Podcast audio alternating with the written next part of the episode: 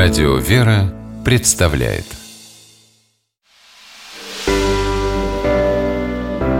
Семейные советы Ольга Королева, журналист, замужем, воспитывает дочь. Считает, что играя, можно научиться жизни.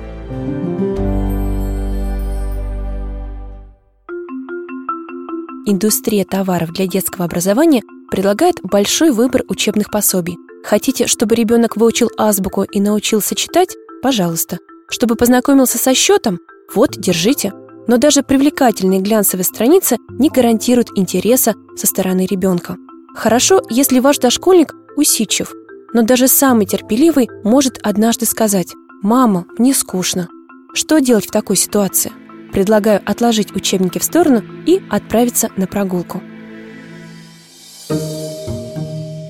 На улице предложите ребенку собрать природные материалы. Сухие палочки, листья, травинки и мелкие камни.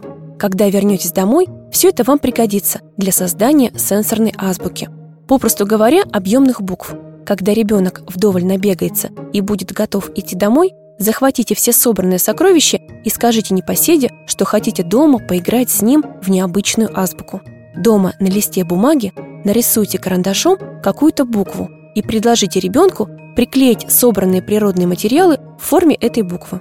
Также можно крепить травинки и ветки на двусторонний скотч. Кроме уличных находок, в написании букв можно использовать любую крупу и даже чайную заварку и вату. Фантазируйте, а когда буквы будут готовы, повесьте их на видное место так, чтобы ребенок мог не только разглядывать свою работу, но и потрогать ее. Здесь, как в любом деле, важно не перестараться. Не стремитесь выполнить пятилетний план за неделю. Если делать по одной объемной букве в день, уже через месяц с небольшим ребенок познакомится с целым алфавитом. И не забывайте закреплять полученные знания. Если в доме есть старые газеты или журналы, предложите ребенку обводить в статьях знакомые буквы. Можно делать это вместе с малышом на скорость. Если же сын или дочь пока не умеет спокойно принимать проигрыш, уберите из игры соревновательный элемент. Просто обводите и называйте буквы вместе. И, конечно, отметьте внимательность ребенка и похвалите за проделанный труд. Говорите о достижениях малыша, а если хочется сравнить, то сравнивайте его с ним же, но вчерашним. И неизменное правило – если ребенок устал или не в духе, никаких обучающих занятий.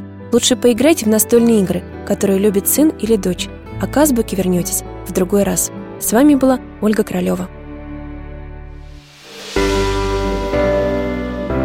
Семейные советы.